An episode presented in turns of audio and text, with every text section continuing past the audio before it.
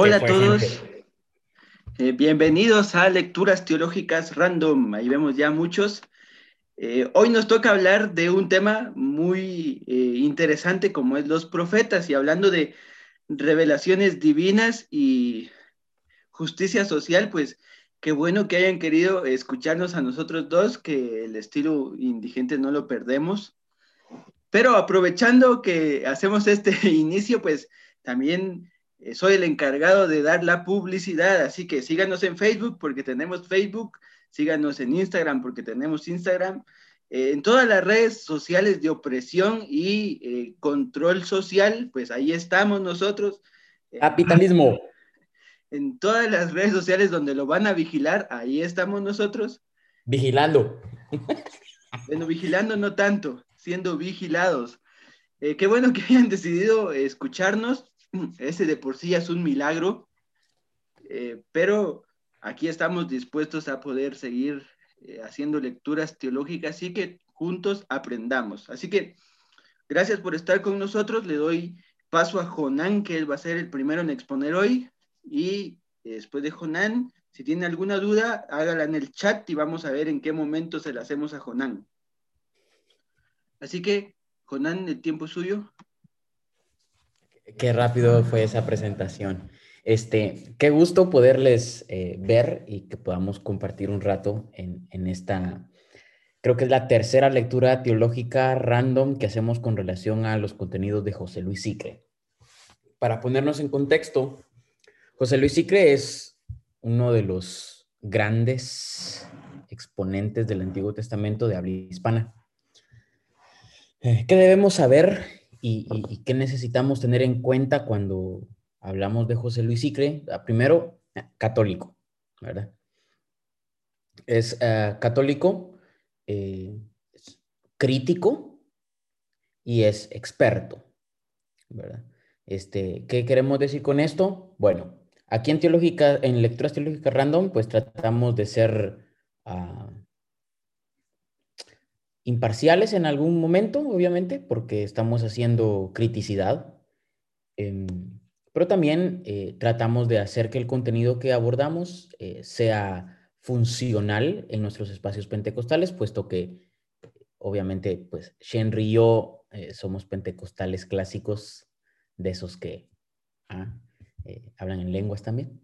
Este, y, y bueno, este, la, la idea es, pues, discutir algunas, algunas posturas y, ver qué, podemos hacer. En ese sentido, una de las noticias tal vez que podríamos dar es que luego terminar eh, eh, nuestra serie de, de, con José Luis Sicre, vamos a, comenzar obviamente pues con el Nuevo Testamento en nuestra siguiente temporada, así que por si les interesa estén pendientes.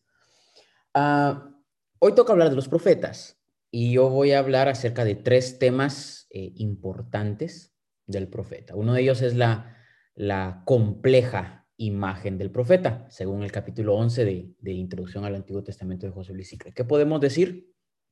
Bueno, que hay diferencias entre los profetas. Antes de, abordar, digamos, los, la, la, pura cuestión este, técnica, bueno, no sé si técnica, pero sí conceptual, me gustaría que hagamos una lectura bíblica. Ustedes saben que todo eh, estudioso, pues, comienza con un abordaje bíblico, por lo menos para sensibilizar nuestro entendimiento. Hay un texto que a mí me gusta, eh, que, que habla acerca, no del profeta, pero sí habla de los profetas. ¿Verdad? ¿Qué podemos comenzar a decir? Bueno, que en aquel tiempo, en el tiempo bíblico, los profetas eran una escuela de pensamiento. Por lo general, nosotros entendemos que los profetas eran, eh, bueno, eh, solitarios, ¿verdad? Y, de alguna manera, pues, eh, un poquito privados, y bueno, sí, lo eran, pero también necesitamos de alguna manera ir comprendiendo que los, que los profetas también eran una, una escuela de pensamiento. El profetismo surge como una escuela de, pensamiento, sobre todo un pensamiento crítico. Pero ese asunto histórico lo va a tratar eh, Henry en, en la segunda vuelta. Yo creo que van conmigo al primer libro de Samuel. Y por si me confundo, voy a recordarme de algo.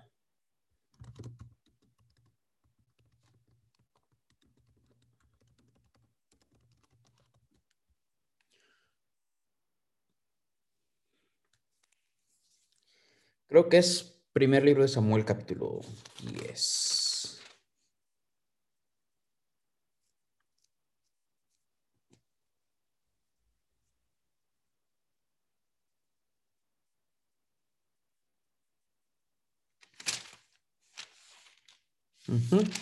el, el, primer libro de Samuel capítulo 10, versículo 9. Yo por lo general uso para, para hacer acercamientos un poquito más críticos al texto, uso la Biblia de Jerusalén. Y si ya tienen el libro de Samuel capítulo 10, versículo 9, pueden decir amén ah, o poner la manita arriba. Ok, dice el texto. Apenas volvió las espaldas para dejar a Samuel, le cambió Dios el corazón y todas las señales se realizaron aquel mismo día. Es decir, Saúl, el, próximo rey, bueno, el primer rey de las tribus del norte, ¿ah? no de todo Israel, sino de las tribus del norte que se llamaban Israel, ¿verdad? Ustedes saben que desde el asunto más crítico a, la historia del, antiguo Israel, eh, siempre las dos regiones del norte y las del sur siempre estuvieron divididas casi la, la mayor parte del tiempo. Entonces Saúl es rey en el norte, no en el sur. Nunca fue reconocido por la tribu de Judá ni la, ni, ni, la antigua Jebús que, de algún momento existía. Apenas volvió las espaldas para dejar a Samuel, le cambió Dios el corazón y todas las señales se realizaron aquel mismo día. Cuando llegaron allí, a Gibeá, venía frente a él un grupo de profetas. Ok, entonces Saúl se encuentra con un grupo de profetas. Entonces ya uno puede ir entendiendo que los profetas eran una escuela de pensamiento, un grupo de personas.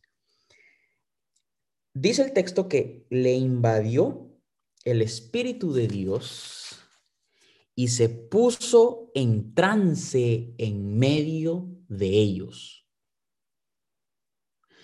Todos los del pueblo que lo conocían de toda la vida, al verlo profetizando con los profetas, decían entre sí, ¿qué le ha pasado al hijo de Kis? ¿Con que también Saúl entre los profetas? E-, es, es, chévere cómo el, cómo el texto va construyendo la imagen del profeta. Versículo 13, cuando salió del trance, se fue a su casa. Digo esto porque una característica esencial de los profetas era, una, era su experiencia extática, experiencia de trance, experiencia corpórea. Y, me gusta eso, les digo, ¿por qué? Porque uno tiene esta tendencia modernista eh, maligna de querer normar al profeta, ¿verdad? De querer normar al profeta sobre la base de criterios sumamente racionales que no dan lugar al afecto corpóreo, a la expresión corpórea de esa experiencia de encuentro. Y creo que por eso los pentecostales, eh, eh, sí, eh, no necesitaríamos ser normados por los criterios occidentales de la razón, les, les digo honestamente, sino por una tensión dialéctica, me parece a mí, entre el cuerpo que expresa históricamente la presencia de Dios y de alguna manera eh, la misma dinámica de la fe y de lo que históricamente se ha creído que está en tensión, es decir, tanto el cuerpo como expresión, como el discurso que de alguna manera pues va allí eh, a la mano, ¿verdad? Entonces los profetas, un grupo que entraban en trance. ¿Qué es el trance? Bueno, éxtasis, ¿verdad? Puesto que era una un signo de la presencia de Dios. Total es que entonces el profeta eh, tiene una, tiene una, eh, eh, implica una, una compleja imagen, ¿verdad? muchas veces nosotros entendemos que si Daniel era un profeta, Jeremías era un profeta, todos los profetas eran igual a estos dos. O, que, o como Isaías era un profeta mm, famoso, todos eran como Isaías. Y no, el profeta es una, es una, es una mezcla, ¿verdad? Eh, de, de, de, imágenes, es una mezcla de, de acciones y es una, una mezcla de, modos incluso de entrar eh, en contacto con Dios. Entonces el profeta, que, que, que viene del hebreo navi, que, que, por lo general, y, de ahí viene el, el, término hebreo Nevi'im, los profetas, que era el segundo corpus del Antiguo Testamento. Creo que eso lo hablamos en las lecturas anteriores, ¿verdad, Shenry? Eh, la Torá, el Nevi'im y el Ketubim. Entonces, el, el Navi era la persona que habla por alguien. No habla en vez de, ah, como algunos entienden al profeta, sino habla por alguien. Podría eh, tener una imagen como de abogado, mm, mm, todavía no, ¿verdad? No de hecho, sino es la, es, se entendía que el Navi eh, hablaba por Dios. O sea, Dios, poniéndolo un poquito más en términos evangélicos, Dios hablaba a través del profeta. Ahora, este profeta eh, es, esta idea de profeta es diferente, ¿verdad? Es, diversa. Por ejemplo, el tiempo que dedicaban, que dedican la actividad profética, a pudo haber tomado años. Por ejemplo, Isaías duró unos 40 años en su actividad profética, pero gente como Abdías, bueno, este, que tiene 21 versos nomás el texto de, de, Abdías, pues ya nos dice que duró menos. Por eso es que no vamos a hacer distinción entre profetas mayores y profetas menores, porque la distinción entre el mayor y el menor es básicamente la extensión del escrito y por ende la extensión del tiempo de ejercicio de, la actividad profética, ¿verdad? No por otras cosas. Ok, entonces el tiempo que dedican es distinto. El modo en el que entran en contacto con Dios, obviamente, es distinto. Ya vimos que estos, estos grupos proféticos con Saúl, eh, bueno, entraban en contacto con Dios por medio del el trance y en ese trance había profecía. ¿Y pero qué era la profecía en aquel tiempo? Bueno, era una expresión corpórea de la presencia de Dios. Y luego comenzaron a entender el asunto del discurso, que lo voy a ver más adelante. Entonces, en ese sentido, ah, tenían sus formas distintas, ¿verdad? Visiones como la de Isaías, ¿verdad? Y audiciones, ¿no? Escuchaban la voz profética de, del Señor. La danza, por eso les decía, el, tema corpóreo, el trance, la música, ¿verdad? Eh, eh, cuando el espíritu de alguna manera se posaba sobre Zacarías, ¿verdad? Y, lo, invita a hacer, a, hacer profecía. Eh, el modo de transmitir el mensaje también era distinto y, es diverso incluso, ¿no? por ejemplo, lo más fácil y lo más normal que nosotros entendemos era el asunto de ah, el, discurso, ¿verdad? Por ejemplo, Jeremías, mucho discurso, pero también vemos que, también se da en el asunto de la, del culto, en el asunto de, los juicios que se daban en aquel momento. Algunos eh, daban el mensaje cantando, ¿verdad? Este, es decir, Ezequiel, por ejemplo, Ezequiel como un prototipo de, de una manera un poquito más corporalizada, como, como batir las manos y bailar incluso. Mientras bailaba, bueno, iba profetizando. ¿Qué profetizaba? Bueno, podemos leer Ezequiel, ¿verdad? En la función también que desempeñan en la sociedad, pues los profetas son distintos, ¿verdad? Este, e, el asunto de la imagen del, reformador social, ¿verdad? Este, el, asunto del lugar. Algunos profetas eran más centrales, más dados al centro y al poder político de alguna manera, en las esferas de poder, y otros, otros eh, eh, ah, eh, profetas estaban más en las periferias, ¿verdad? Con, otros estratos sociales, por así decirlo. Entonces, profeta tiene varias maneras de abordarse, pero nosotros entendemos que el profeta de Dios, desde este abordaje general del Antiguo Testamento y de la Biblia, es el hombre de Dios. El profeta también era entendido como el vidente, como el visionario, como el profeta, ¿verdad? Como les decía, hay em, estas diferencias entre los profetas se van haciendo un poquito más plausibles con las diversas imágenes que había del profeta o, esas ah, imágenes que, que, que desde la criticidad histórica del texto va también proponiendo. Por ejemplo, en algún momento la mayoría de la gente creía o cree que el profeta es un hombre que predice el futuro, como una especie de adivino, ¿verdad? Nosotros críticamente encontramos esa postura como insostenible, porque históricamente el profeta no vaticina el futuro, no, no ve el futuro como nosotros entendemos ahora la distinción de los tiempos en el tiempo, ¿verdad? Sino que hacía el profeta para anticiparse al futuro era básicamente recordar el, pasado, juzgar el presente y con la base de estos dos momentos históricos, pues de alguna manera este, este, anticiparse al futuro, pero no es que saltaba en el tiempo y, nada con privarlo de alguna manera de, su situación histórica del presente. Ah, bueno, este, el profeta también nos, nos, eh, nos invita a considerar que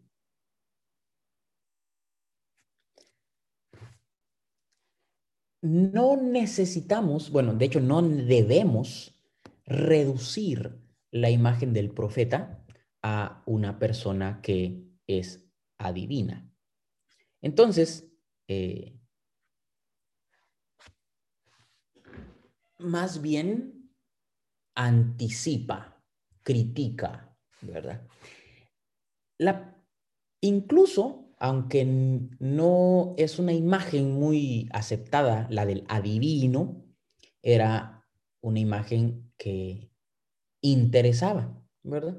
Este, nosotros de alguna manera ahora históricamente no, no, como que encontramos un poquito complicado el asunto de adivinar, pero sí anticipar. Y en ese sentido, eh, históricamente, cuando el pueblo de Israel estaba en el exilio, comenzó a surgir la idea de la esperanza de la liberación.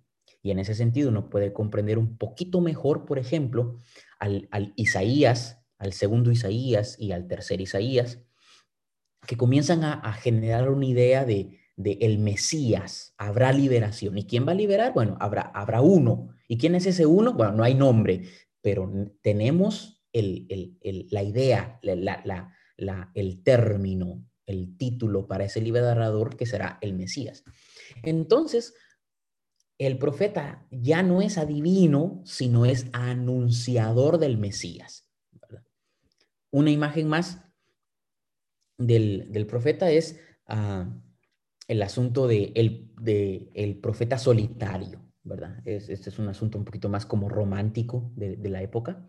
Pero la imagen del profeta solitario la encontramos en Elías. Se dan cuenta que Elías, luego de, de volarse a un montón de profetas de Baal, este, un día le dicen, mira, este, tal reina te va, te va, te quiere matar. De hecho, la reina lo dice públicamente, ¿no? Y él como que le da miedito y sale corriendo y se va a esconder y su gran lamento es, soy el único, Señor, soy el único y estoy aquí encerrado en esta cueva porque me quiere matar. Este, la, imagen del solitario, ¿verdad? De hecho, algunos profetas eran solitarios, Elías, Eliseo. Eh, no tenemos mucha información, por ejemplo, de, de eh, gente como ay, se, me va el nombre de Natán, por ejemplo. Este, no tenemos mucha, mucha información, pero eh, algunos profetas entendían como solos. Elías es el más, es el más famoso. Ah, sin embargo, este, luego, lo voy a decir así, luego del, del, del surgimiento de los métodos histórico críticos a partir del 1800, 1900 en adelante, la imagen del reformador social entra en más vigor.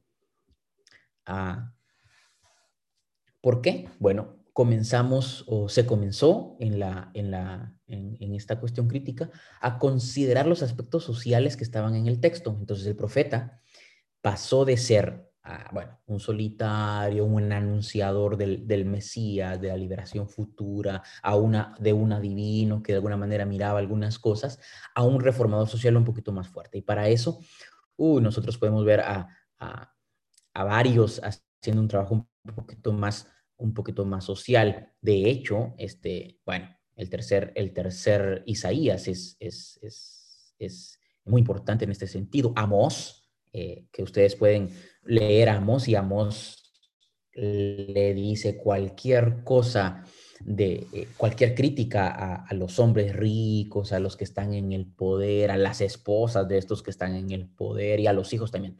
Es decir, confrontan mucho eh, la situación social del momento. ¿verdad? Ya con eso ustedes ya pueden ir comenzando a hacer una criticidad a lo que tradicionalmente se entiende ahora como profetas en el pleno siglo XXI, que es básicamente lo que, lo que algunos dirían la capitalización y la monetización del trabajo eh, eh, profético, ¿verdad? Que tiene que ver con todo un asunto un poquito más elaborado desde, desde criterios de, de marketing y de, y de lucro. Pero entonces es, reformador social, ¿verdad? Miqueas, ¿verdad? Jeremías, que es, que es conocido, Oseas, que son entendidos como reformadores sociales. Pero también, no solo como reformador social, sino como funcionario desde el asunto de espacios burocráticos, ¿verdad? En ese sentido, eh, Zacarías, Ageo, Malaquías incluso, este, que son dados un poquito más, Ezequiel, eh, que son un poquito más a los espacios de poder, ¿verdad? Como el templo, como, como este, el palacio, ¿verdad? Este, es decir, ah, no hay un solo perfil, no hay una, una imagen eh, cuadrada eh, recta, de alguna manera cerrada, del el profeta y de los espacios en los que se movía, del mensaje que daba y, eh, bueno, de sus intenciones incluso. Este, entonces hay varios. Ahora, si, entonces uno puede pensar, ¿no? Si Jonás me está diciendo que no hay una imagen específica, un perfil del profeta, del, del bíblico, ¿qué podemos encontrar de común entre este movimiento profético y todos estos, estos eh, eh, autores y, estos profetas que, de los que les he hablado, y es lo que dice José Luis Sicre. Bueno, lo primero que podemos decir de todos los profetas, que concuerda de alguna manera con todos, es que el profeta es un hombre inspirado, ¿verdad? Eh, es un hombre inspirado, seguro del mensaje que iba a dar, porque, porque había llegado a una conclusión del, mensaje para dar que lo invitaba a, a, poner la vida, es decir, era inspirado, ¿verdad? Un hombre inspirado, en el sentido más estricto de la palabra. Además, podemos decir entonces que el profeta es un hombre público. Eh, es, es, es no puedes hacer profecía en lo secreto, porque ¿cuál es el punto, no? Este, me voy a profetizar a mí mismo que, ah, ¿verdad? Este, el otro año este, voy a estar vivo. Bueno, este, buena suerte con eso. O sea, es decir, la, profecía es pública, por lo tanto el profeta es público. Es público en el, en, el sentido de, de, lo comunitario, pero es público en el sentido de también hacer uso de la facultad en los espacios de poder, en los espacios de, de, de, reyes y de funcionarios, ¿verdad? También podemos decir que el profeta era el vidente, ¿verdad?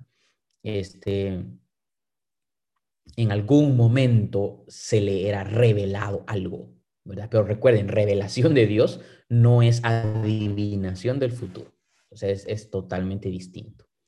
Este, también podemos decir que el profeta es hombre de Dios, obviamente. ¿Por qué? Porque de alguna manera este, ah, está hablando por Dios, desde Dios, ¿verdad? Y en una íntima conexión con Dios, ¿verdad? Los medios, bueno, los medios eran diversos, como ya lo hemos dicho. Como su, como su mensaje no era un mensaje necesariamente agradable, el profeta es un hombre amenazado también, ¿verdad? Este, es decir, eh,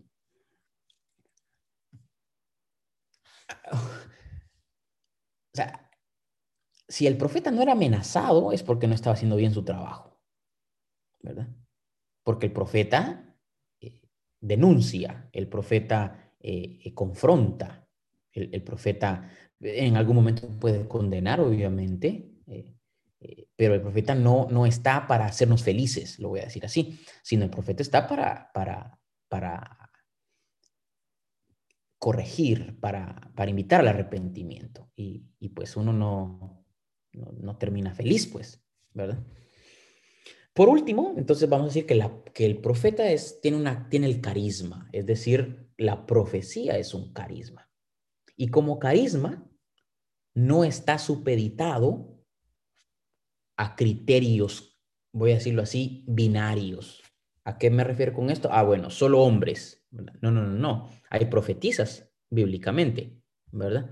Y, Débora es, es una de las, de las más conocidas, sobre todo porque Débora tenía que hacer su trabajo porque al parecer los hombres de su tiempo eran medio incapaces, ¿no?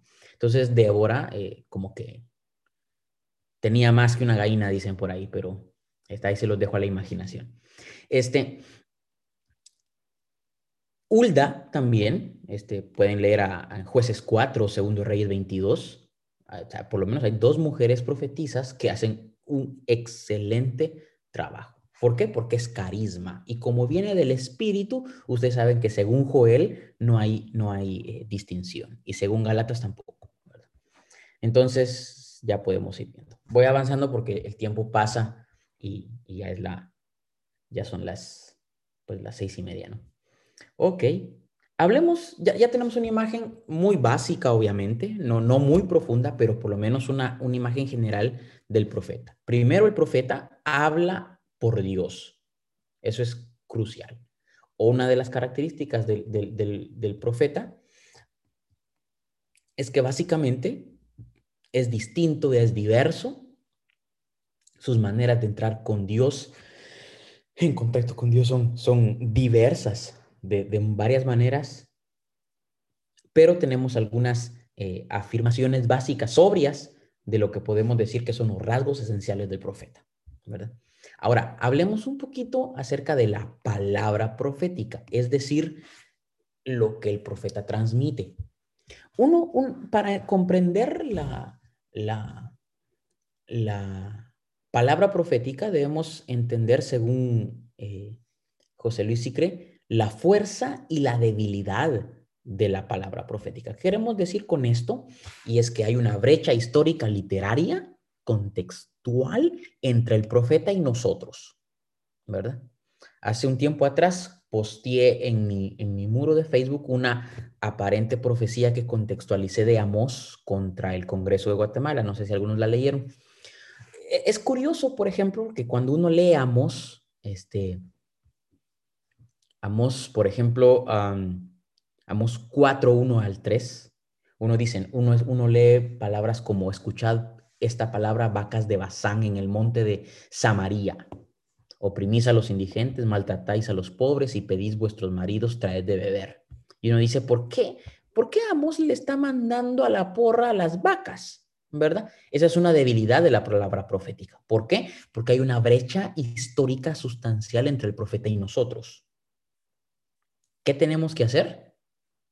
Conocer el mensaje del profeta para que de la debilidad histórica que hay, de la brecha histórica, encontremos la fuerza de la palabra profética.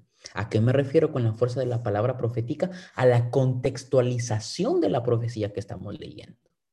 Es decir, el mensaje, ¿verdad? Entonces, en ese sentido, uno puede decir, ¿no? escuchad esta palabra, oh esposas del Congreso, que, gustáis de la opresión a los pobres por tus esposos. Entonces eh, uno ya va comprendiendo por dónde va la profecía y ahí uno rescata el mensaje y ese rescate del mensaje pues nos da la fuerza del mensaje, no, nos, da, nos, nos invita a considerar el, el, mensaje que, que, el profeta está dando. ¿Es necesario lo que, lo, que, lo que de alguna manera queremos transmitir? Obviamente. ¿Por qué? Porque cuando no estamos dispuestos a comprender esta brecha histórica entre el profeta y yo, entre el mensaje y yo y mi contexto y el contexto del profeta, es que muchas veces uno toma literalismos bíblicos muy, muy, muy dañinos, ¿verdad? Eh, cuando ignoramos, por ejemplo, cómo el profeta está entendiendo el mensaje que está dando, uno termina haciendo aseveraciones muy, muy peligrosas, ¿verdad? Este, como confundir a, algún rey en el Antiguo Testamento con el diablo, ¿verdad? Este, como, como confundir, por ejemplo, este, el simbolismo del profeta con una realidad que, que no corresponde al, al, mensaje eh, de, de, ahora. Y en ese sentido, uno, yo lo digo así, uno le falta el respeto al texto bíblico y le falta el, texto al, le falta el respeto al mismo profeta y por lo tanto le estamos faltando el respeto a Dios. ¿Por qué? Porque no estamos comprendiendo esta brecha que nos invita a, hacer, a, meternos a una tensión dialéctica entre el ir y venir del texto, ¿verdad? Pues es pura hermenéutica, pero eh, en algo nos, nos ayuda, ¿verdad? Géneros literarios. Las profecías se van diversificando, ¿verdad? Este, hay géneros literarios que se toman de la sabiduría tribal y familiar, ¿verdad? Es decir, la el mensaje lo recibían de Dios, obviamente, porque es revelación divina, pero la manera de transmitirlo iba siendo construida culturalmente, ¿verdad? Por ejemplo, algunas, algunos este, comenzaban a usar alegorías, parábolas, ¿verdad? Géneros más, más, más, eh, eh, más eh, conocidos, más ordinarios, ¿verdad? Por ejemplo, cuando Natán le cuenta la historia a David, ¿verdad? Luego de que éste hace todo un, todo una, un pecado ahí, eh, tanto sexual como, como estructural y social, este, llega Natán y dice, ah, te voy a contar una historia. Este, bueno, un día el pobrecito, había un pobre que tenía una vaquita o una oveja y estaba el rico que tenía un montón, pero entonces el rico como ¿verdad? Este, se interesó por la del pobre, fue, se la quitó y luego lo mató, ¿verdad? ¿Qué, hay que hacer con esto? Hay que matarlo, hay que castigarlo, dice David. Entonces Natán encuentra justo el mensaje, ¿verdad? Y le dice, bueno, eres tú. Así que vamos a ver qué hacemos contigo. Eso es profecía y eso es confrontación, ¿verdad? Pero eso también es cuestión ordinaria, cuestión del día a día, de lo cotidiano.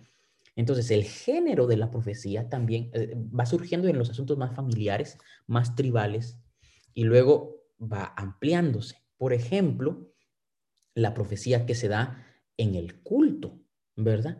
Hay profecías que, toman eh, eh, forma de himnos, como en Amós, ustedes pueden leer Amós, capítulo 4, capítulo 5, capítulo 9, ¿verdad? Pueden apuntar allí Isaías 12, todo Isaías 12 es un himno, ¿verdad?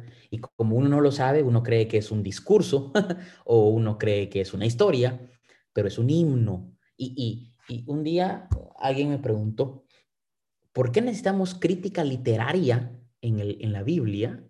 Y yo ah, no sé mucho de eso, pero no tuve otra opción más sencilla al, dar una respuesta que decir, cuando ignoramos la literatura del texto, hacemos aseveraciones teológicas de ciertos textos que no corresponden al género literario que estamos leyendo. ¿Verdad? Este, por ejemplo, eh, no sé si, creo que lo hablamos en, las primeras lecturas, es eh, creer que Génesis 1 es un relato histórico de la creación, ¿verdad? Ignoramos que Génesis 1 no es historia, sino que es mito originario, relato originario y hacemos aseveraciones teológicas que no corresponden. Lo mismo pasa con los profetas. ¿Por qué? Porque no estamos de alguna manera interesados en su literatura. Estamos interesados en solamente usar aquella palabra de el Señor me dijo, el Señor me reveló. Entonces, ahí hay inconsistencias eh, literarias con el, con el mensaje que estamos dando. Sin embargo, en el culto hay profecía a través del himnario, del himno, las instrucciones, ¿no? La oración, obviamente. Jeremías es muy dado a dar profecía a través de la oración. Amós, una vez más, a través de la instrucción de los cultos. Eh, y el tema de eh, el oráculo de salvación. ¿Qué es el oráculo de salvación? Es una, es una aseveración profética de que habrá salvación, Este, y ahí podemos leer al, segundo Isaías, capítulo 41, versículos del 8 al 16, donde de alguna manera este, ah, pues, pues, invita a no tener miedo, anuncia victoria, pero esa, esa, esa victoria en, en Dios por la, por la mano del Señor, ¿verdad? Entonces tenemos géneros que nacen en las familias y en los grupos tribales pequeños, salta al culto, pero también llega al ámbito judicial, es decir, eh, el discurso que acusa, el discurso que, confronta. Ezequiel, por ejemplo, usa mucho la formulación de, de la de la confrontación. Ezequiel 22, por ejemplo, ustedes pueden leer del 1 al 16, eh, eh, cómo Ezequiel hace acusaciones frontales, ¿verdad? Obviamente, y por eso les digo, el profeta pues no era muy querido, era perseguido también y pues algunos eh, morían por su trabajo, ¿verdad? Cosa que ahora como que muchos profetas no, no quieren, ¿verdad?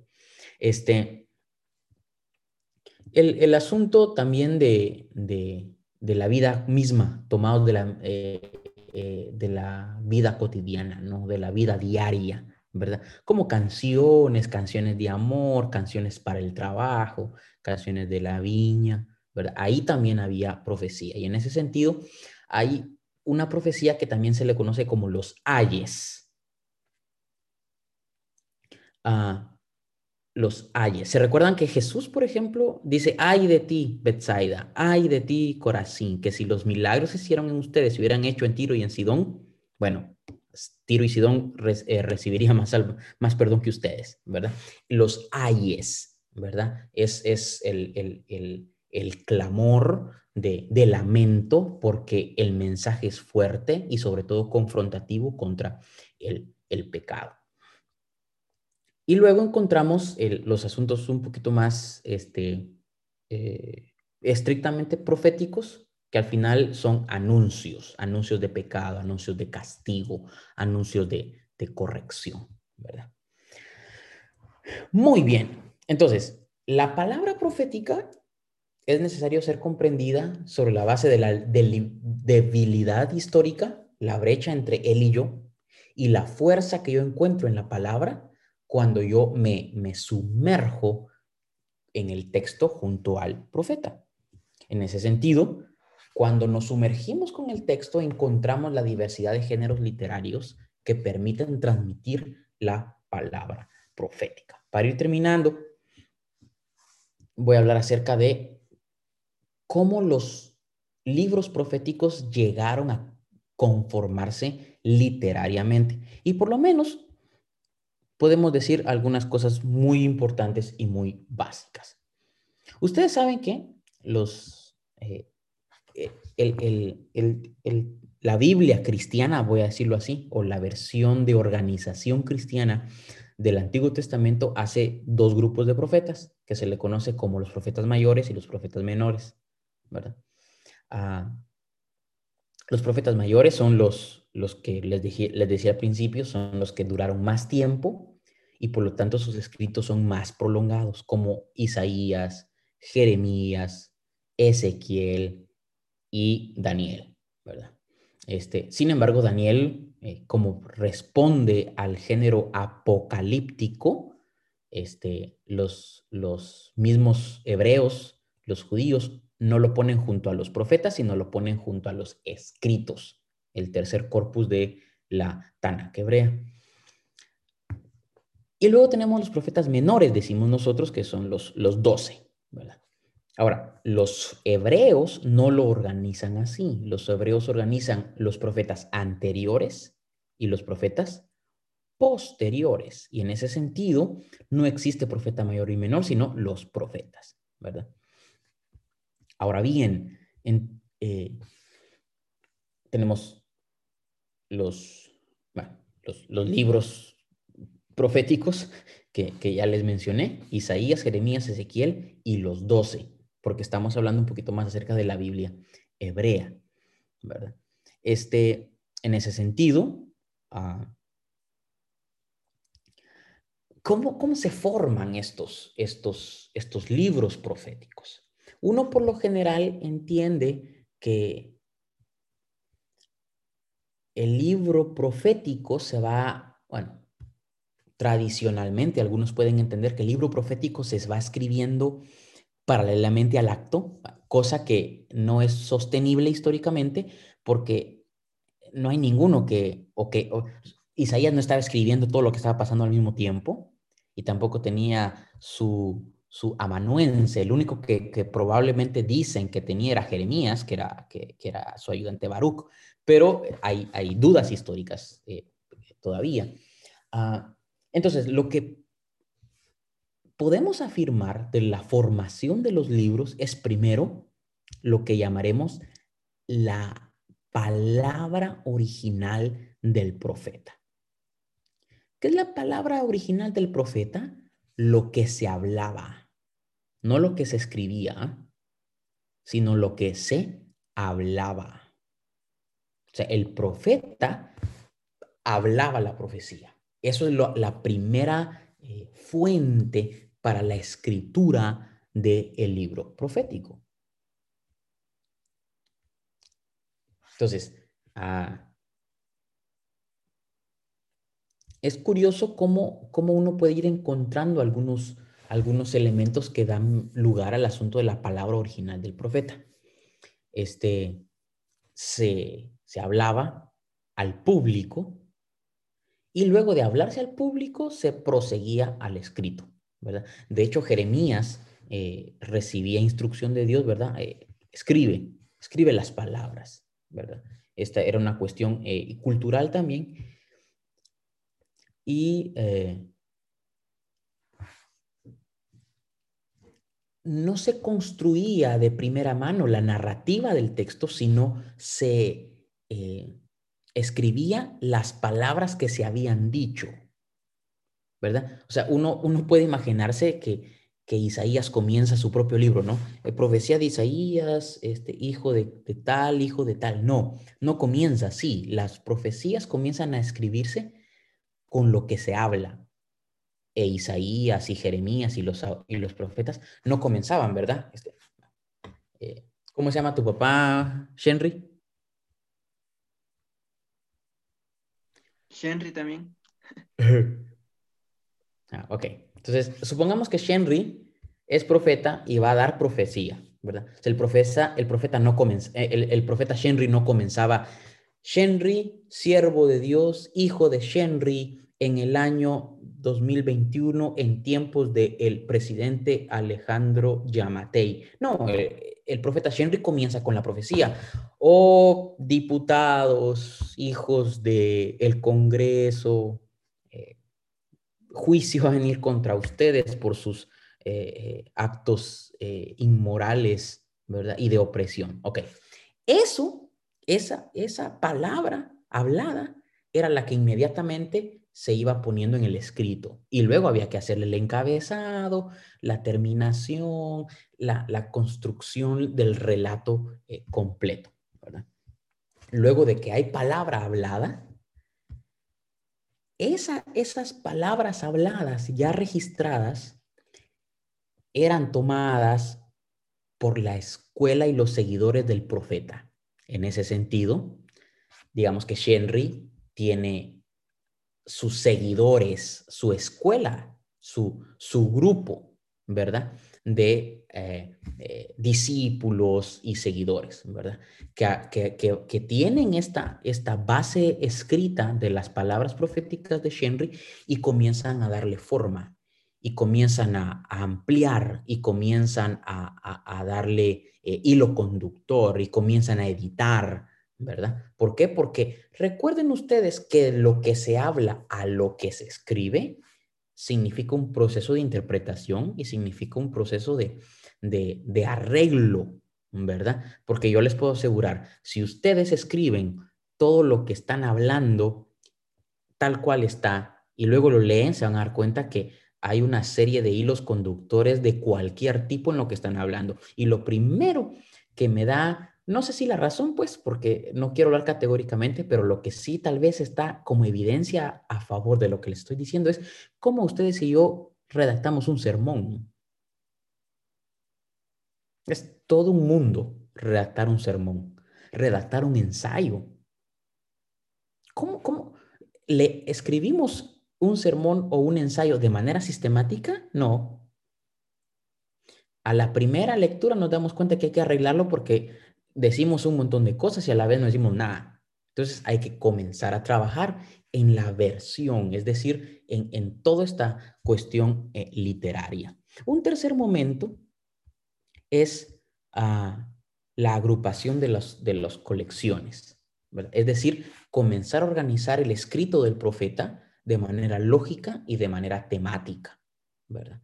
Y por eso es que yo soy de la idea de que el texto bíblico no necesariamente es cronológico, como, que, como muchos piensan, sino el, el texto bíblico es temático.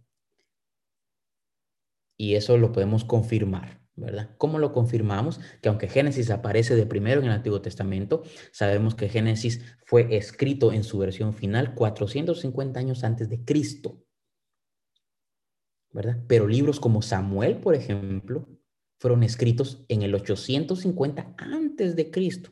Es decir, el libro de Samuel ya estaba siendo escrito mucho antes que Génesis. Entonces, no es históricamente que la Biblia está organizada, sino temáticamente. Entonces, lo mismo pasa con la agrupación o con lo mismo pasa con los libros proféticos. Los libros proféticos no son escritos cronológicamente con, ¿verdad? Primer acto, segundo acto, tercer acto, sino van construyendo una, una cuestión literaria de, de, la historia y de la teología del mensaje profético. Ok. Y por último, cuarto momento, la, eh, perdón, ah, los añadidos posteriores a las profecías ya escritas. Y muchas veces la gente dice, oh, pero si es un agregado, entonces no es palabra de Dios. No, no, no, no, no. Lo que pasa es que en aquel tiempo no había Word para borrar y para arreglar un texto, sino tablillas, ¿verdad?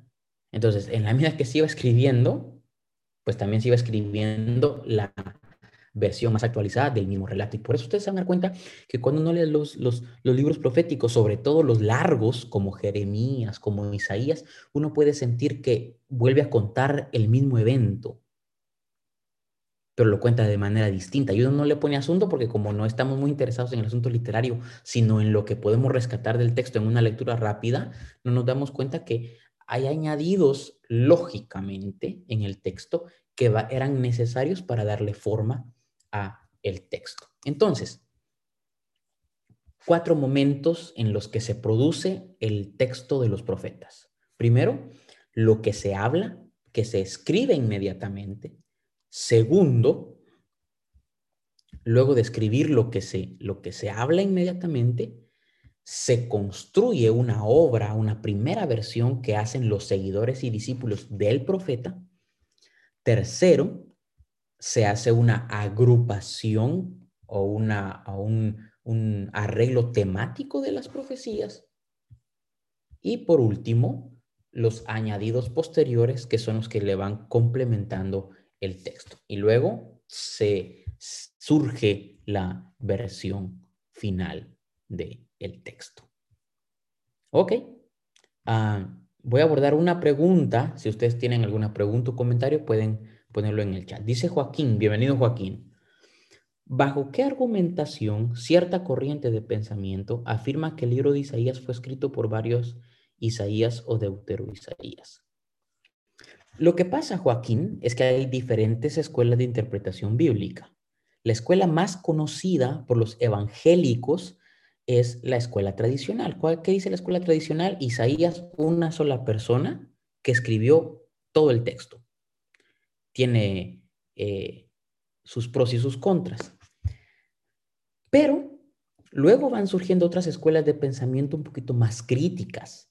¿Cuáles son estas escuelas de pensamiento más críticas? Son las que surgen luego de la, de la, del, siglo, en el siglo XIX surgen estas escuelas críticas. Y para eso, bueno, podemos eh, citar algunos este, eh, eh, críticos del Antiguo Testamento, como Gerard Bonrad, que es una de las autoridades. Podemos citar a mm, Thomas Romer, Jean-Louis Ska, que son de los últimos que son autoridad en, el, en, materia de, la, de, la, de los métodos histórico-críticos del Antiguo Testamento. ¿Sobre qué argumentación? Bueno, la argumentación es que cuando leemos el mismo texto, históricamente no necesariamente concuerda con la historia cronológica como tal. ¿verdad?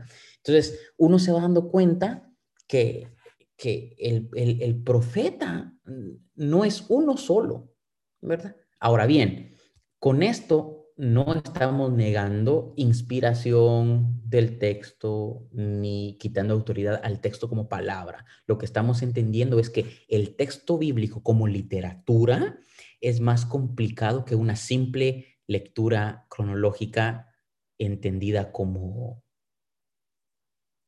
cerrada en algunos casos. Digamos que está bajo el concepto alemán de historia. Alemán en el asunto de... Sí. Lo que pasa, Joaquín, es que toda afirmación del texto bíblico eh, no es solamente la afirmación que se hace entendiendo que así es, sino entendiendo que el mismo texto bíblico es un proceso de construcción histórica, ¿verdad?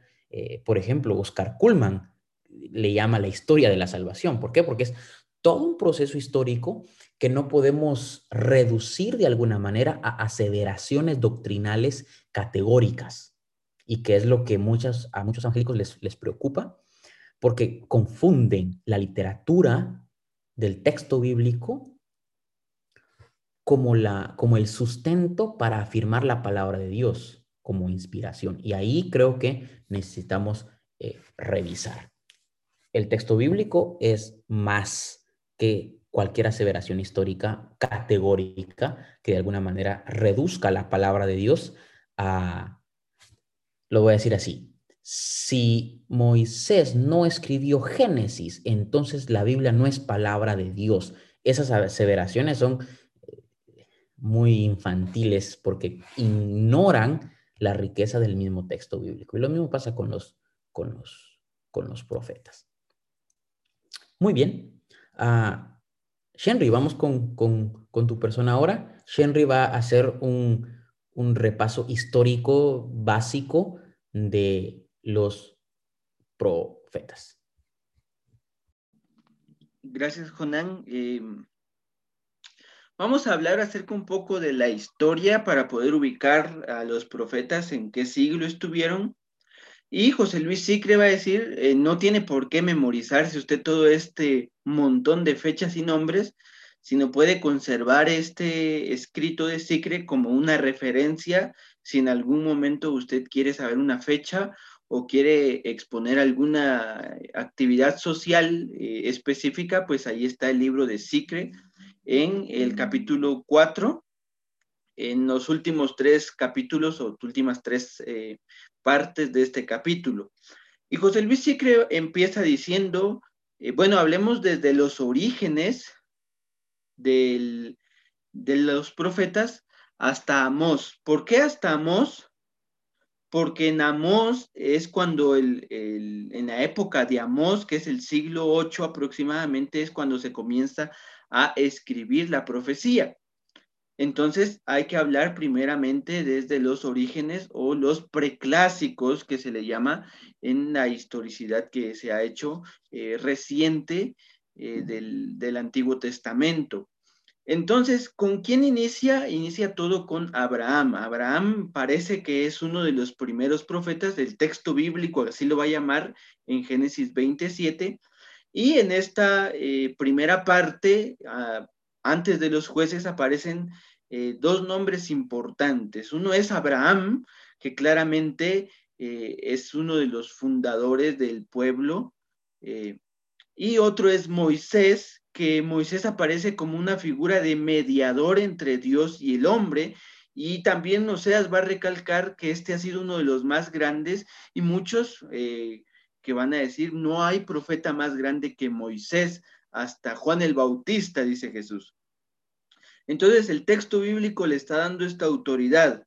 Eh, a su hermana también le está dando la autoridad, a Miriam o como se llame en el texto bíblico, que ya ven que cambia de nombres, también se le está dando la autoridad de, profeta, de profetisa. Y hay otros 70 ancianos que aparecen en el desierto, esto para la primera parte antes de los jueces, que también se les llama profetas, aquellos que están teniendo experiencias con el cuerpo en el desierto y que Moisés los, los encuentra. Eh, entonces, a este grupo también se les llama profetas o los navi, los que eh, Dios, a los que Dios les habla. ¿Qué eh, nos deja este primer acercamiento histórico a los profetas? Es que estos profetas, al parecer, tienen una experiencia eh, personal con Dios. Se habla de, de, Moisés, que ha sido el que ha visto a Dios lo más cercano que se puede, pero es al que Dios les habla. Dios habla a Moisés, Dios habla a Abraham, Dios habla a los ancianos pasa en medio de esta misma eh, división un segundo momento y el segundo momento es la época de los jueces. ¿Por qué? Porque si en el primer momento de los orígenes eh, Dios está revelando o Dios está hablando por medio de los profetas, el segundo momento ya es un poco más eh, social político, sin dejar de lado la experiencia estática, eh, este momento social político empieza con una profetisa que a la vez es gobernadora, que es Débora. Curioso que el texto así y le va a llamar, si usted lee jueces, de inicio va a decir que Débora es gobernadora, es jueza, pero que es profetisa a la vez. Eh, y que se le está atribuyendo un, un cántico que José Luis Sicre, en paréntesis voy a decir esto, dice que erróneamente, pero al final tenemos ya el texto ahí, un cántico de cómo gobernar. Bueno, la incidencia un poco más social que tiene eh, la gobernadora Débora. También aparece un profeta anónimo que el texto no está muy interesado en darnos el nombre del profeta, pero sí su acción social. Y luego aparece tal vez el gran profeta conocido por muchos que da tal bien apertura a esta, este doble rol de profeta político, social y, y religioso, que es Samuel. Que Samuel nos es descrito como un héroe, como un vidente, como un político y como alguien que denuncia la ley.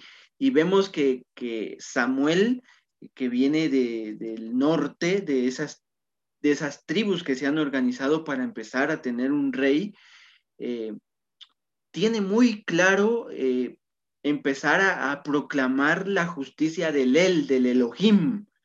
¿Por qué? Porque este es justo, porque el Elohim ha eh, escogido a un profeta, una persona, para que la monarquía no se sobrepase pero antes de eso también ha escogido a un juez para denunciar a, lo que estaba dentro de lo religioso como la familia de Elí. Entonces, eh, al parecer, estos eh, profetas que aparecen en la época de los jueces tienen la característica de ser patriotas, eh, de tener cierto testigo. ¿Por qué? Porque hay una comunidad que ya leímos con Jonán, que es la escuela que se dice, la escuela de Samuel. Esta escuela de Samuel entonces es la testiga, la comunidad como testigos para poder eh, decir el profeta está hablando de parte de Dios. Y también se vuelven en una, corriente de pensamiento que tratan de preservar para poder estar eh, muy eh, estrecho con la monarquía. ¿Por qué? Porque el tercer momento eh, de los orígenes es el momento de la, de la profecía y la monarquía.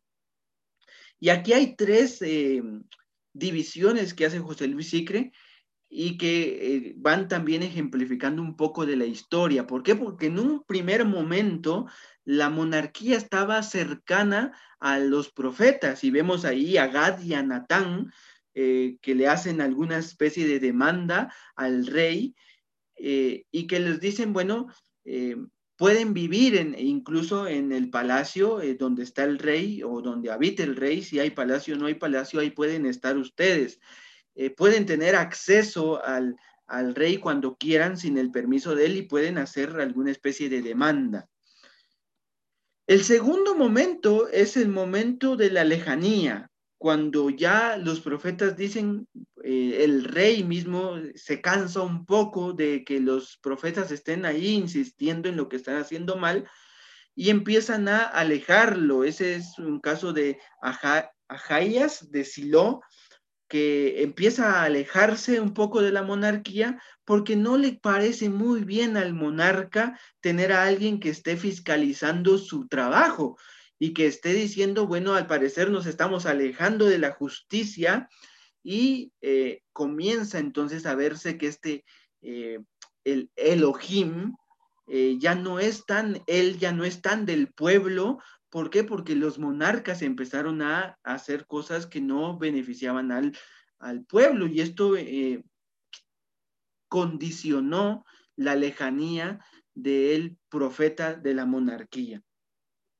Y el último momento en esto de los orígenes es donde va a aparecer uno de los grandes profetas, eh, ya aproximándonos a los clásicos. Bueno, aunque se dice que los clásicos son Elías y Eliseo, y ya después vienen todos los otros profetas que tuvieron escritos. Elías, que es el que marca el fin de la monarquía, eh, de la monarquía en relación con los profetas, y que se dice bíblicamente, de hecho el texto solo relata que una sola vez Elías estuvo en el palacio del rey.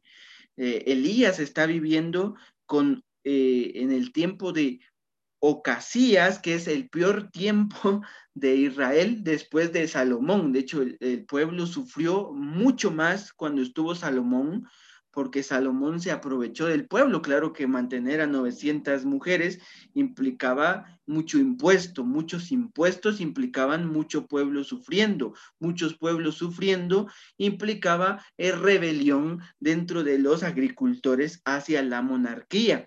Y la monarquía implicaba que eh, solo un poco de la población se podía quedar con todo ese recurso que estaba generando el pueblo. De hecho, para construir el templo tuvieron que gastar mucho dinero y para gastar mucho, bueno, no había dinero, hacer muchos trueques con las siembras que tenían ellos porque madera no tenían y para comprar toda esta madera que necesitaban para el para el templo tuvieron que explotar a los agricultores. Esto no les gustó a los agricultores, que cuando entra eh, Roboam dijeron dividamos, dividamos el, reino. Eh, ahí estaba entonces Elías en el tiempo de Ocasías diciendo eh, qué está pasando porque la monarquía está destruyendo al pueblo. Elías y Eliseo son dos profetas del norte. Mantenga esto presente porque es muy importante. Elías está en el tiempo de Ahab y Ocasías y Eliseo está un poquito más a finales de Ocasías, pero eh, aquí comienza una y se inaugura con eh, Eliseo una escuela de profetas. De hecho, cuando usted lee la historia de Eliseo va a decir, ahí estaban los hijos de los profetas, y no en un sentido eh, natural de, parentesco familiar, sino en un sentido de un, poco más de cobertura y de darle seguimiento a esta escuela de profetas que había instaurado Samuel. Y es curioso que esta escuela de profetas, de los hijos de los profetas que, que aparecen en Eliseo, están encargados de hacer que no se pierdan los santuarios que se le consagran a Yahvé, Betel eh, y Gilgad y Jerío también. Estos santuarios son los, eh, los hijos de los profetas los que están encargados de hacer que no desaparezcan. Los santuarios que una vez fueron del Elohim y que ahora son de Yahvé. ¿Por qué? Porque se cree que con Elías es cuando inicia el yavismo. Eh, tenga muy presente usted el yavismo, porque si, si Elías no fue el fundador del yavismo, por lo menos fue un defensor claro del yavismo. ¿Qué era el yavismo? Era esa religión que decía Yahvé es el Dios campesino, el Dios que cuida a los campesinos y que de alguna manera está impregnado, si usted vio nuestro capítulo anterior, eh, voy a hacer aquí spam, si no estuvo en la, en la sesión anterior, véala en, en el YouTube, eh, porque eh, hablamos un poco del deuteronomista. El deuteronomista entonces está impregnado por el yavismo, esta corriente yavista que dice, el rey eh, se está, queremos que haya rey, pero que el rey sea justo con el campesino. Elías estaba muy interesado en que el pueblo eh, fuera el beneficiado por la monarquía. ¿Por qué? Porque había un rey y necesitaba ser justo. Entonces Elías lo que hace es desligarse de la monarquía e, y ser el profeta del pueblo, ser el profeta del pueblo que demanda dos cosas. Número uno, que el, pueblo no adore otros dioses, eh, en especial a Baal. ¿Por qué? Porque parece entonces eh, el yavismo estaba teniendo algunos tintes de Baal, de Baalismo, y el Baalismo era ese dios, eh, Baal era ese dios que no era guerrero como el Yahvé, que no era eh, nómada como Yahvé, que era un dios sedentario, pero un dios que hacía fructificar, pero un dios que oprimía, que recibía las finanzas, que recibía tributos. Eh, el dios de los citadinos, dice eh, Jonán.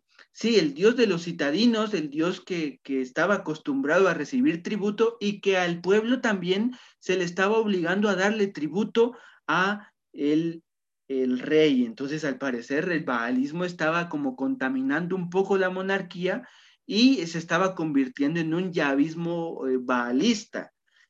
Jehová mezclado con Baal, pues Amos va a decir, pueden llamar a, Jehová de todo, a Yahvé lo pueden llamar de todo, menos Baal. ¿Por qué? Porque Baal es el Dios que oprime, el Dios que, que no es campesino. De hecho, en el deuteronomista, que a mí me gusta mucho, el diezmo era un diezmo un tanto más familiar. Eh, hagan diezmo, recojan el diezmo, pero compártanlo con el levita. El levita en ese tiempo era así como el marginado social y disfrútenlo en familia. Al parecer el balismo empezó a, mezclarse un poco con esto y, y Elías y Eliseo estaban muy encargados de decir, no, no sean baales, por favor. Y a todo esto entonces, al finalizar esto, comienza la escritura y con la escritura de, esto eh, venimos al segundo momento, el momento de Amós al destierro. Y para esto voy a compartir rápidamente aquí mi pantalla porque tengo un pequeño cuadro que presentarles que se nos va a hacer un poco más fácil para poder nosotros eh, comprender esto.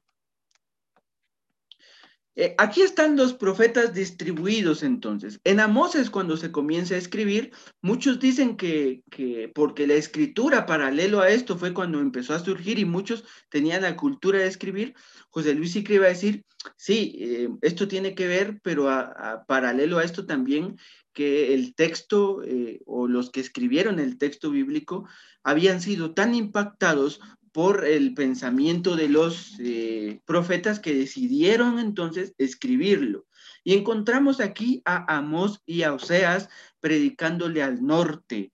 El norte que tiene como capital a Samaria, que para el tiempo de Amós y Oseas ya ni siquiera era yavista con tintes citadinos, era un baalismo total. De hecho, ellos decidieron establecer Samaria como capital para hacerse yavistas. Y tenemos aquí en el sur al proto Isaías y a Miqueas. Entonces, en este tiempo que abarca el siglo 8 de, hasta el siglo 7, que es el tiempo eh, antes del, destierro a Babilonia, hay varias eh, problemáticas. Primero, la problemática social. Amós está muy interesado en hablarle a los marginados sociales y Miqueas está muy interesado en contrarrestar la opresión al campesino.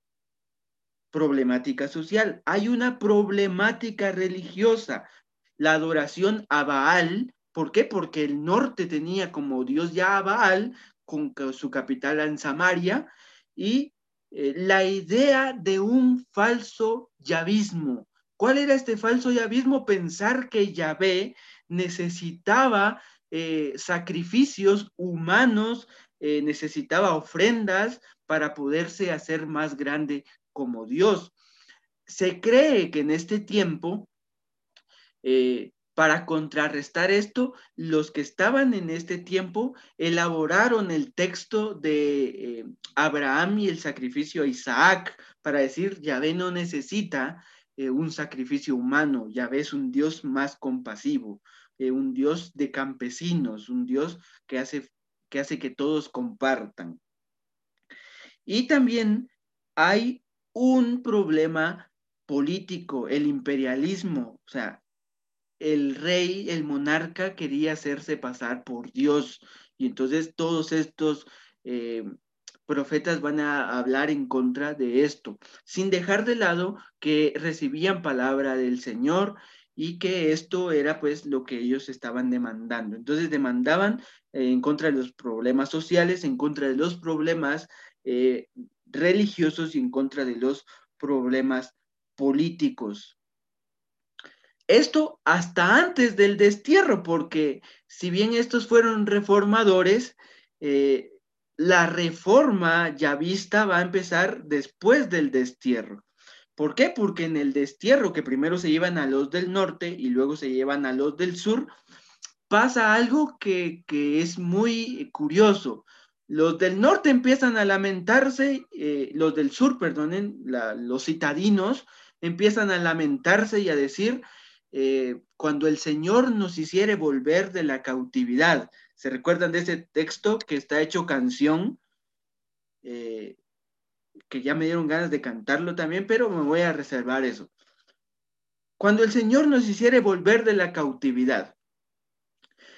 Pero eh, los que se quedaron en, en las tierras de Israel decían qué bueno que se fueron los citadinos. ¿Por qué? Porque Babilonia les ha devuelto tierras, Babilonia les ha devuelto lugares para que ellos siembren, para que ellos experimenten ese yavismo. Eh, y ese yavismo entonces que ellos tienen es que ellos vuelven a ser campesinos libres, sin opresión de monarquía. Entonces, vemos que se va Ezequiel y se va eh, Jeremías, que parece que Jeremías se queda en, Judá, pero hay un poquito de silencio. Y Ezequiel empieza a hablarles a los que estaban allá en el, en el exilio, y Jeremías se queda hablándoles a los que se quedaron disfrutando sin que estuvieran los del exilio, los campesinos. Entonces, aquí es cuando comienza el problema, porque justo aquí aparece otra vertiente eh, de pensamiento que es la vertiente sacerdotal que entonces empiezan a decir, nuestro sistema de poder se ha perdido porque ya no tenemos tierras, hagamos genealogías. Si no hay tierra, pues se hagan las genealogías porque cuando regresemos vamos a tomar esas tierras que los ladrones nos han quitado. Ellos interpretaban que los ladrones eran los judíos campesinos que volvieron a sembrar en las tierras donde ellos estaban un problema, una dialéctica, la dialéctica que siempre va a haber es la dialéctica entre los del campo y los de la ciudad, el yavismo del campo y el yavismo de la ciudad.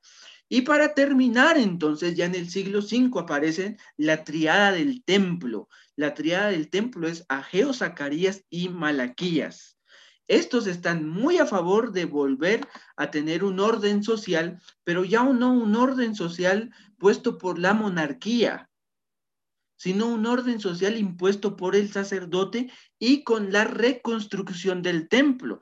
De hecho, el líder político que ellos van a escoger muy fuera de los judíos es, Roboam, eh, es Zorobabel, eh, y Roboam, de hecho Zorobabel, que es el líder político que viene de Zoroastro y Babel de Babilonia, nada que ver tiene con los judíos, son eh, judíos agregados en medio de Babilonia, esos que han nacido en Babilonia y que quieren como sistema de, de dominación o de poder nuevamente establecer el templo.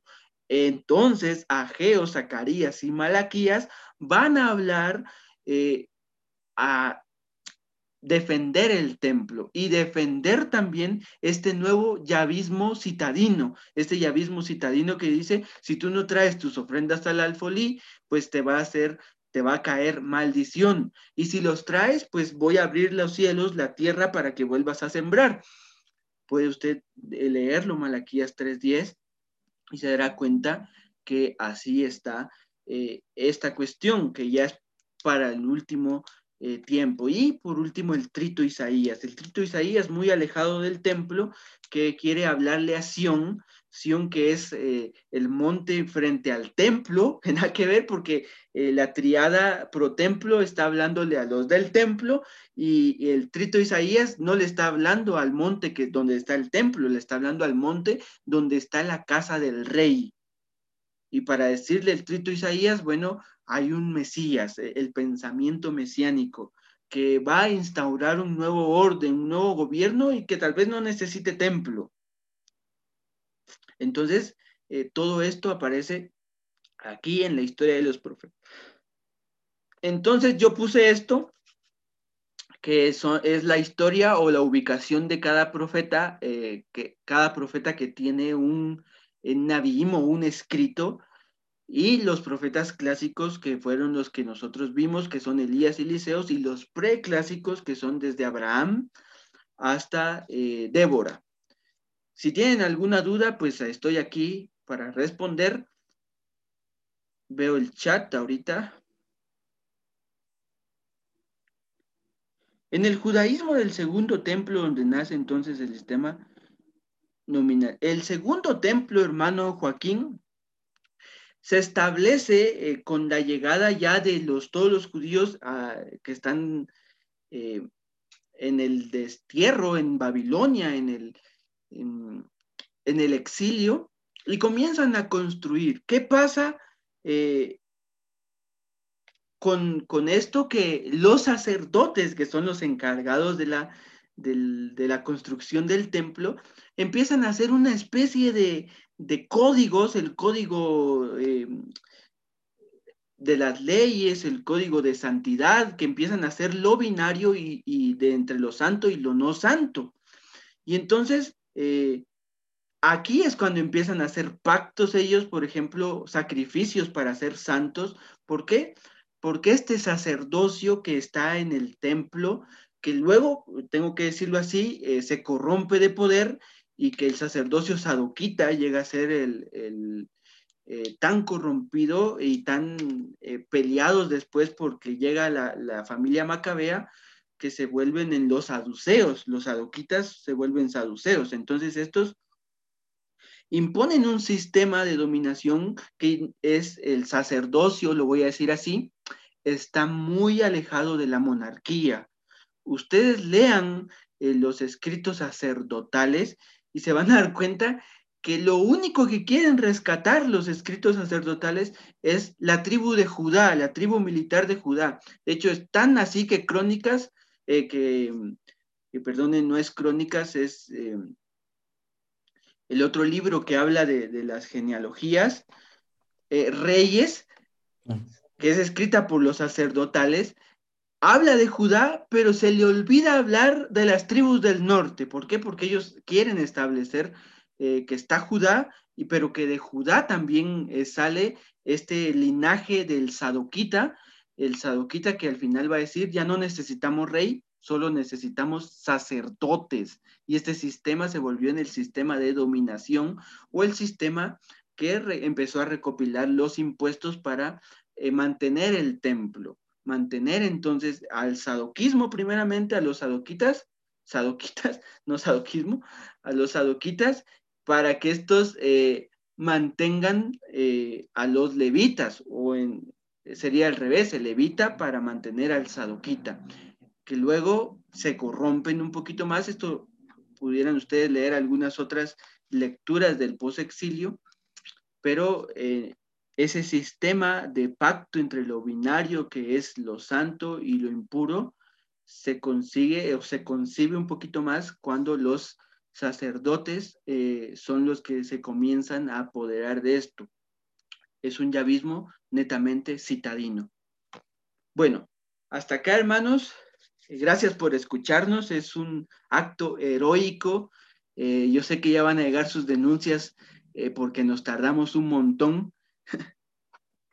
Pero eh, haga su trabajo, su labor sacerdotal al decirnos a la próxima se tardan menos.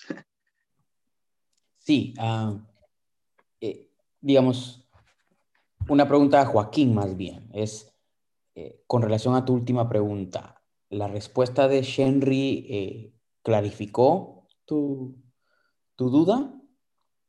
Digamos, porque ¿qué es el no mismo, no, mismo pactual? Es, básicamente la institución de, lo, de la ley, ¿verdad?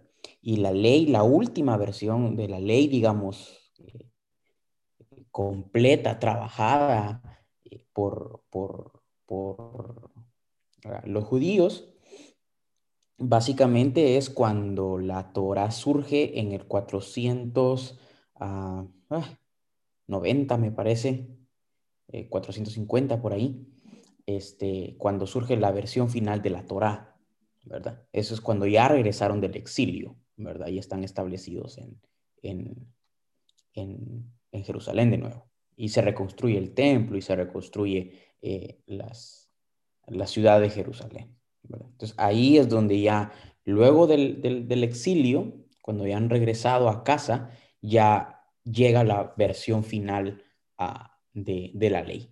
Me refería al término de Sanders sobre el tema de gracia y obras para mantenerse en el pacto y el toma de la literatura. Sí, totalmente. Ok, ah, ¿habrá alguna otra eh, participación? Si no lo hay, a, manera de conclusión, vamos, la figura del profeta es diversa, como, como vimos.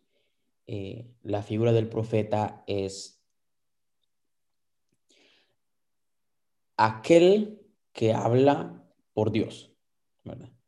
Y que básicamente pues es, conocido eh, en su mayoría fuertemente el asunto de denuncia pública, denuncia social, que, que hacía. Digamos, ¿qué podemos entender o, cómo lo podemos aplicar, digamos, a nuestros contextos actuales? Es básicamente eh, encontrar esos vestigios de la profecía eh, ahora, que nos ayudaría de alguna manera a ejercer un ministerio un poquito más eh, proyectado hacia lo, hacia lo externo, hacia la sociedad, en espacios un poquito más amplios que nos permitan de alguna manera este, pues, llevar el mensaje ¿no? de, la palabra, el mensaje del Evangelio, que también no solamente es salvación de pecados personales o personalizados, sino también es denuncia a, a, lo que de alguna manera es injusticia en los espacios en los que, en los que estamos. Así que, pues nada, hemos llegado al final de nuestra lectura de hoy. Así que esperamos que les, les haya servido en algo, una cuestión general de introducción, para que cuando vayan leyendo a los profetas se vayan dando cuenta de algunos datos que hoy les estamos este, eh, facilitando a través de las propuestas de José Luis Sicre. Así que ah, de mi parte es todo que estén bien. Oh, dice Ariel, hace poco escuché algo acerca de una escuela de profetas. ¿Es esto válido en nuestro contexto? Buena pregunta. Ah, Bueno, sí y no, ¿verdad? Este, es que el, punto tal vez, Ariel, es qué estamos entendiendo nosotros actualmente por profetas, ¿verdad? Eh, y qué es lo que debemos aprender en una escuela de profetas, ¿verdad? Entonces, este, digamos, ¿qué es lo que necesitamos en nuestro contexto? Necesitamos profetas, eso es innegable, ¿verdad? Escuela de profetas, creo que ahora no, no se entendería de la misma manera que en su momento eh, se entendió, ¿verdad? No hay una escuela donde te enseñan a profetizar, pero sí de alguna manera una escuela de pensamiento que nos invita a tener conciencia de profeta, ¿verdad? Y en ese sentido, este, creo que es, eh, necesario ah, explorar, ¿verdad? El, el, criterio bíblico de los profetas para luego aplicar lo que, lo que podamos y querramos y nos exija, y nos exija responsabilidad hacer, ¿verdad? Creo que es importante.